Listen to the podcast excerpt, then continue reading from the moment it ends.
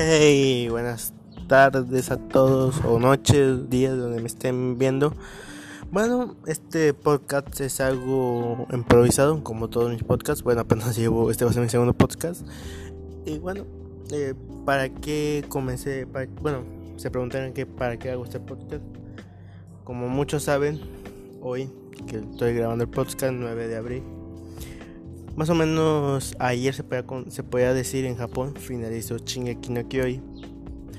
Una gran obra para mí, una gran obra. No digo que sea la mejor obra, no, no lo es. No que fuera Naruto, bueno, dejando al lado mi fanatismo por Naruto, Shingeki no Kyojin es una gran obra. Yo siento que va a pasar la historia como una de las gran, una gran obra en sí, como Hunter x Hunter, Net Note Monster, Fundamental Alchemy. Para mí Shingeki va a estar en esos lugares en la historia. Dragon Ball, Naruto, Bridge. Ahí va a estar esa gran obra que es Shingeki no Kyojin. Ahí te acabo de ver el, final.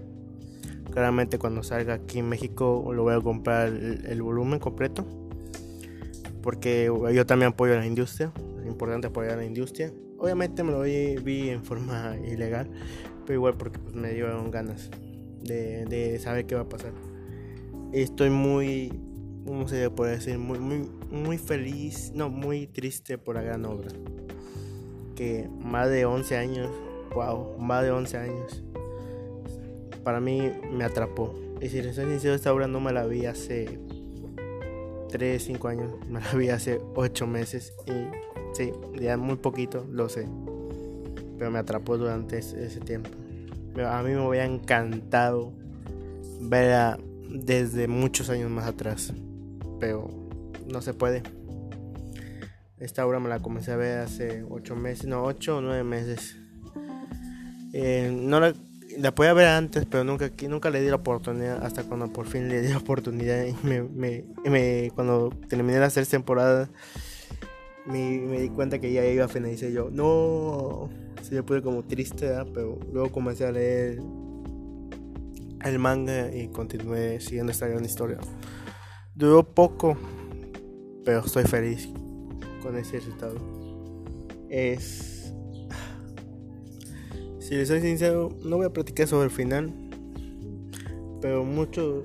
Los quería ver, a mí el final me pareció... No voy a no voy a dar ninguna spoiler el final me encantó. Eh, me gustó bastante. Hay cosas que sí lo hubiera quitado, lo hubiera puesto, por ejemplo, eh, bueno, bueno, no voy a decir spoiler, pero más o menos sabes donde Levi levanta su corazón, se sangre. A mí me hubiera gustado que Levi hubiera muerto, ¿verdad? pero bueno, no todo se puede pedir. Y bueno, este gran, gran obra. Y él se convirtió en una paloma el güey. Vea, pero. Wow, me gustó bastante cuando Ellen se convirtió en paloma. Bueno, no sé cómo. Bueno, la encarnó como paloma, de verdad se vea. Por fin tuvo su libertad. Fue muy bonito. Dije que no iba a dar spoiler, pero ya di uno. Bueno, no se sabe si. Si es una paloma, si la encarnó, ¿verdad? pero se ve devorada. Y fue, para mí fue bonito eso por fin buscó su propia libertad. Muchos es consideran un genocida, sí es un genocida, pero igual fue un héroe.